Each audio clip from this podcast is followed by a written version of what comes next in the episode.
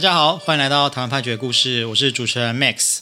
我们今天很高兴邀请到的特别来宾是开启新档 Podcast 的主持人轮椅小子。嘿，听各位听众朋友，大家好，我是轮椅小子。那我自己有经营一个 podcast 节目，叫做《开启新档》，里面的主要内容是分享身心障碍者生活经验，以及一些设计师接案时该注意的一些小重点。有兴趣的观众朋友可以去收听哦。嗯，那我很就是冒昧的，请问一下。轮椅小子是怎么知道我们这个节目的？呃，今天是诶，刚好是社诶 Podcast 社团的社自推资讯，然后加上刚好有实习律师的朋友介绍。哦，好，就是刚好听到我们这个节目，觉得还可以这样子 啊，感谢你，感谢你。啊，这这个听众的支持，对我们制作者来说都是很大的。鼓励啦，这样子。嗯，对啊。好啊，那我们今天，呃，今天比较特别，就是我们想要请罗英小子他分享她自己碰到的故事，这样子。那当然，我们要先说的是，呃，根据刚刚谈到的状况，是这个案件其实还没有真的起诉啦。嗯哼，对对对。那所以我们今天只是先做。嗯，等于类似朋友之间的分享，类似这样子。好啊，可以啊。嗯，那我们就请轮椅小子说一下，你你碰到的是什么样的状况？嗯，那时候就是刚好，诶、欸，朋友就是来找投资，然后那介绍了一个投资平台，然后那个投资平台目前据警方的调查，疑似是假的投资平台，所以。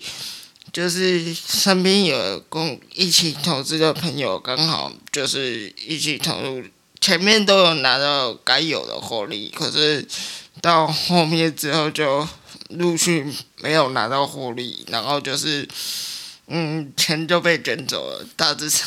简单的来讲、就是，就是有有朋友说，哎，这个地方有有好康的，对，对你把钱，比方说一千块投进去，啊，你下个礼拜呃下个月就可以拿两千回来，类似对类似这样、啊，对对对对，然后可能前面几期是有拿到，不管是你自己有拿到，或是你朋友有拿到，嗯、那总之是感觉有这样的高报酬啦，哎对，然后。呃，再来人就不见了，这样子。没错。那那您个人就是您个人这样很冒昧啊，就是您损失金额大概多少？呃，因为是大家一起投的，嗯，如果是我个人的话就不多了，就大概两三千左右。哦，那还好，那还好，就买个教训。嗯，对对对对对。呃，我我们在之前的节目其实有大概分享到了，就是说，呃。告诉别人说这个是高于银行的利率，好，嗯，那你告诉我，呃，就是你把钱放在我这边，我会回很高的利率给你，这个行为可能是违反银行法的行为，叫我们通常叫做非法吸金，好，啊，非法吸金这样的犯罪，其实其实在这几年真的是还蛮常见的，就是他可能会用各种不同的名目出现，啊，包括像是呃，就是。存款啊，或是对户外呃境外的基金的投资，但是它的大方向都是告诉你说，这是一个好康哦，那就是你你用你的报酬率会远高于市场的行情这样子，嗯，对，那所以我们在做投资的时候，其实都要比较小心一点，因为不然很容易是血本无归。因为因为我们刚刚有谈到轮椅小姐之前也有听过我们的节目，所以在 在这边再重复一次银行法规定也是有点那个尴尬，那我们就请。观众朋友有兴趣的话，可以听我们之前的节目哈。那呃，目前程序大概进行的状况是怎么样？呃，目前的程序就是呃，目前检察官那边还在进行调查，那还没开侦查庭，那目前就是等待开侦查庭。所以您目前还没有进到地检署？还没，还没嘛？还没。那你本身有请律师嘛？对不对？呃、有。是请法服法服的，我有，因为本身呃这边顺便提醒一下，如果你本身有身心障碍手册或者是中低收入户的话，申请法服都有相关的优惠。那如果有需要的听众朋友可以去申请一下，嗯，虽然手续有点麻烦，但是至少有后续有人可以帮你。Handle 一下，嗯嗯嗯，对，您您可不可以跟大家分享一下，就是去做申请的这个经验？因为我想很多很多朋友大概听过这个词，好啊，可是其实他可以没有跑过。他他需要的就是你的收入跟你的财产的相关证明，以及如果你的家人就是一等亲，就是你的爸爸妈妈、兄弟姐妹，如果有任何的投资或者是有任何的财产。他会教你，叫你去列一个财产清单，去去证明说他的财产的状况。对，财产清单以及就是存款的一些资料。嗯，那审审核完之后，他就会通知你有没有有没有办法 有没有办法通过。对。那过了之后，就会指派一个呃法服的律师来跟您联络这样子。那如果你的存款呃你的存款额比较多一点的话，就有可能事后要负担一些给付额的部分。嗯、对啊，如果你有持有中低收入户是不用这样。嗯，对，好啊。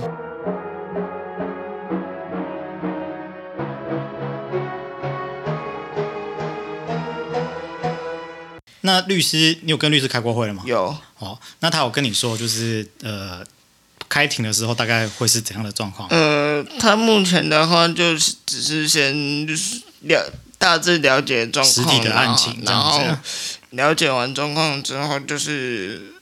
到时候可能需要拟诉状的部分，嗯，他会来写，他会先帮我拟诉状，嗯，那他就说先等检察那边的消息，嗯，有进一步他会打电话通知我。OK OK，那我我就越俎代庖，稍微说明一下，呃，其实其实有很多的客户都会搞不清楚检察官跟法官的。他们到底是什么样的状态，啊、对不对？对，那我们就说明一下，就是我们今天是一个告诉人的角色，告诉人就是你是一个受害者啊，嗯，你要请国家机关去呃维护你的权益。好，那这个时候就是由检察官来帮你主持正义哈。可是你在呃，就检察官在同意帮你主持正义之前，他要先确认说你到底是不是真的有受受损害。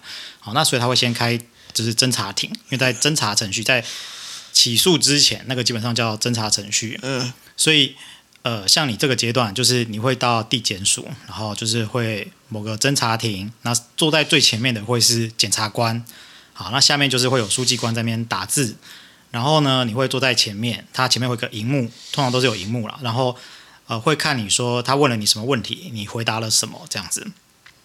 那因为你是告诉人关系啊，所以他们对告诉人通常不会太太严厉。那如果你是被告的话，他可能就会比较严厉说。呃，你这个问题要回答或是怎样之类的，好对，然后你到时候就是去看着这个荧幕，他写什么，你不要，呃，你你讲的内容跟他他问的问题就是怎么要尽量不要答非所问。对对对对对，然后就是他打在笔录上的内容跟你讲的要是一样的，Okay. 大概基本上的状况会是这样。Uh, 那因为你是告诉人关系啊，其实我会建议你就是把。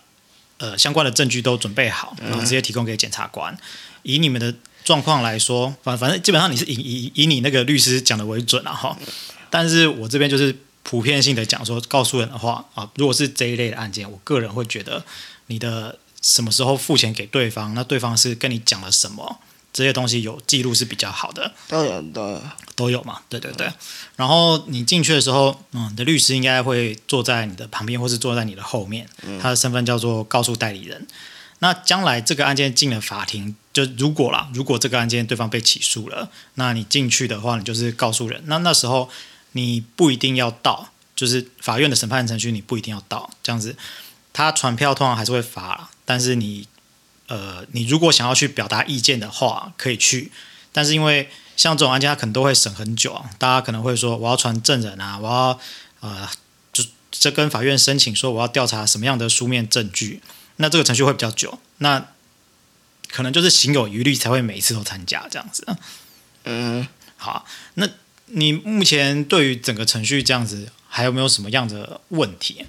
目前的话，就是因因为目前我还没连侦查令都还没开，还没开嘛，对对对，对，所以目目前是都还没有碰到什么相关的问题的。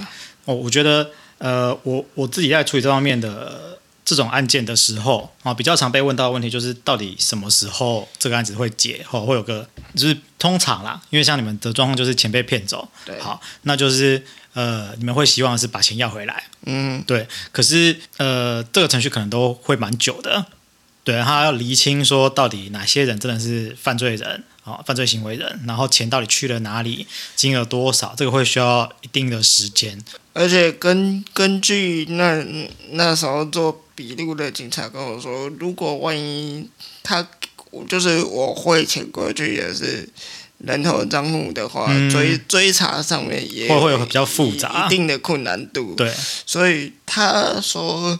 可能拖到一两年都是有可能，都是有可能，没错。对啊，对啊。所以，一至于打时间战的话，是已经有心理准备了啦。对对对对对，还好，就是以以你刚刚提到的，你的你个人的金额是比较少。对对啊。那通常这种状况，就是你检察官起诉之后，哈，然后就是会提起一个附带民事诉讼的损害赔偿，那他会在那个案件请。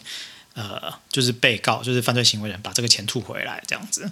但是有时候他们的名下可能没有财产，那我们就会说这是强制执行没有效果，这样，那就是不一定拿得回来。这样，虽然你已经抓到人了，这样子。嗯，所以我觉得就是最重要的就是，呃，你在把钱拿出去的时候，哦，可能真的是要多加注意。当初就是资料没有查的很详细，嗯，对，通常都是信赖朋友啦，对啊，对啊，那就是怎么讲呢？现在这个社会就是要要自己要多加注意，这样好啊。那我们很高兴今天轮小子来上我们的节目，谢谢感谢你。好，那我们呃原则上每周一都会更新，那也希望大家可以多多就是给我们赞助，谢谢大家。